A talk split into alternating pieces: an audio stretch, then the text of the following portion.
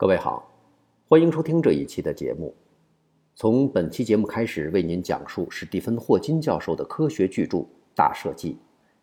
今天为您带来的是第一章“存在之谜”。我们个人存在的时间都极为短暂，期间只能探索整个宇宙的小部分。但人类是好奇的族类，我们惊讶，我们寻求答案。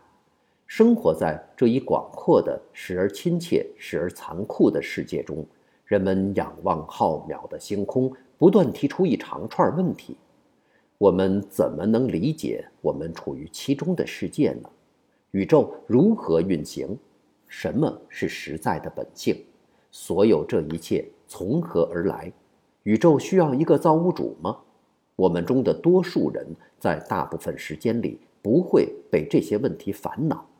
但是，我们几乎每个人有时都会为这些问题所困扰。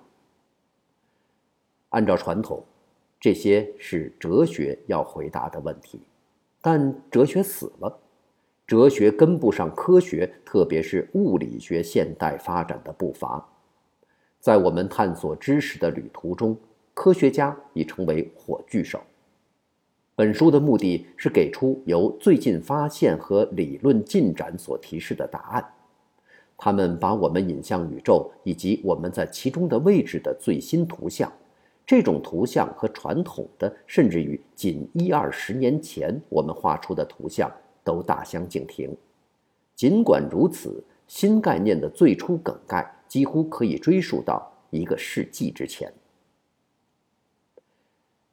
根据宇宙的传统观念，物体沿着明确定义的途径运动，而且具有确定的历史。我们能够指定其每一时刻的确切位置。尽管对于日常的目的，这种描述已是足够成功，但在一九二零年代，人们发现这种经典图像不能解释在原子和亚原子的存在尺度下观察到的似乎奇异的行为。而必须采用一种称为量子物理的不同的框架。结果发现，在预言那种尺度的事件时，量子物理特别精确，而且在应用于日常生活的宏观世界时，还重复了旧的经典理论的预言。然而，量子物理和经典物理仍是基于物理实在的非常不同的观念之上。量子论可以用许多不同的方式来表述，但是理查德·费恩曼给出的表述大概是最直观的。他是一位多姿多彩的人物，在加州理工学院工作，并在不远处的脱衣舞厅做鼓手。按照费恩曼的说法，一个系统不仅具有一个历史，而且具有每一种可能的历史。在寻求答案的时候，我们将仔细地解释费恩曼的方法，并使用它来探讨这种思想：即宇宙的本身并没有单一的历史，甚至也没有悠然独立的存在。这听起来似乎是激进的思想，甚至对于许多物理学家而言也是如此。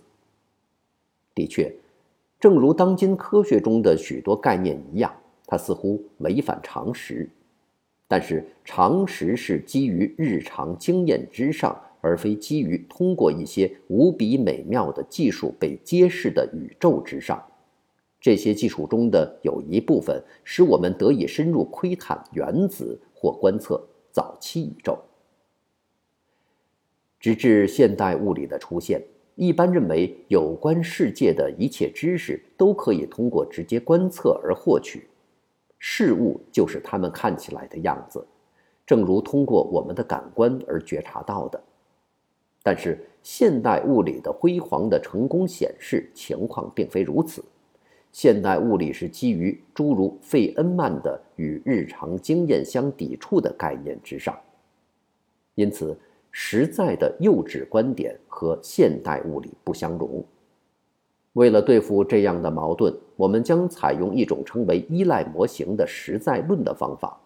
它是基于这样的观念，即我们的头脑以构造某种世界模型来解释来自感官的输入，当这样的模型成功的解释事件时，我们就倾向于将实在性或绝对真理的品格赋予它，也赋予组成它的元素和概念。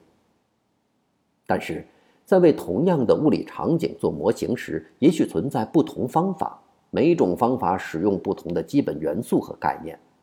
如果两个这样的物理理论或模型都精确地预言同样事件，人们就不能讲一个模型比另一个更真实，说得更确切些，哪个模型更方便，我们就随意的使用哪个。在科学史上，从柏拉图到牛顿的经典理论，再到现代量子理论，我们发现了一系列越来越好的理论和模型。人们很自然地询问。这个系列最后会终结于一个将包括所有的力，并能预言所有对宇宙观测的终极理论吗？或者我们将永远寻求越来越好的理论，但永远找不到不能再改善的那个？我们对这个问题尚无明确答案。但是如果确实存在一个万物终极理论的话，我们现在就已拥有了一个称为 M 理论的候选者。M 理论是拥有我们认为最后理论所应具备的所有性质的仅有模型，而在下面的讨论中，我们将大量的以之为基础的正是这个理论。M 理论不是通常意义上的一种理论，它是整个一族不同的理论，其中的每一种只在物理场景的某一范围很好的描述观测。它有一点像地图。众所周知，人们用一单张地图不能展现地图的整个表面。通常应用于世界地图的麦卡托投影，使遥远的北方和南方的面积显得越来越大，而且不覆盖北南两极。为了如实地绘制整个地球的地图，人们必须利用一组地图，每一张地图覆盖有限的范围。这些地图相互交叠。在交叠处，它们展现相同的风景。M 理论与之类似，M 理论族中的不同理论可显得非常不同，但它们都可认为是同一基本理论的一个方面。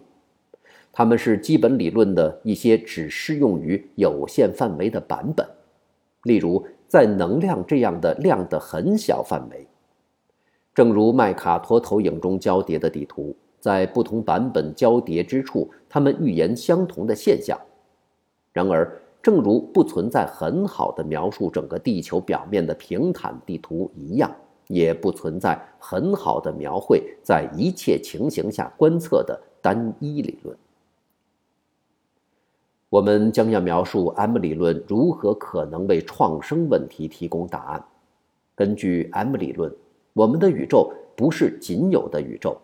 相反的，M 理论预言众多的宇宙从无中创生，它们的创生不需要某种超自然的存在或上帝的干预。毋宁说，这些多重宇宙从宇宙定律自然的发生，它们是科学所预言的。每个宇宙在后来，也就是说，在像现在这个时刻，即在它创生许久之后，具有许多可能的历史和可能的状态。这些状态中的大多数完全不像我们观察到的宇宙，完全不适宜于任何生命形式的存在。只有非常少的一些可让我们这样的生物存在，因而我们的存在从这个大量集合中只选取出那些和我们的存在相协调的宇宙。尽管在宇宙的尺度下，我们是微小和微不足道的，然而。这使我们在某种意义上成为造物主。为了最深入的理解宇宙，我们不仅需要知道宇宙是如何行为的，还需要知道为何。为什么存在实在之物而非一无所有？我们为什么存在？为什么是这一族特殊的定律而非别的？这是生命、宇宙和万物的终极问题。我们将试图在本书中回答这个问题，不像在《银河系漫游指南》中给出的答案。我们的答案不会简单的为四十二。好，感谢您收听这一期的《给小白白的有声书》。在下期节目当中，为您继续带来史蒂芬·霍金教授的《大设计》第二章“定律制约”的第一部分。下期节目，我们再见。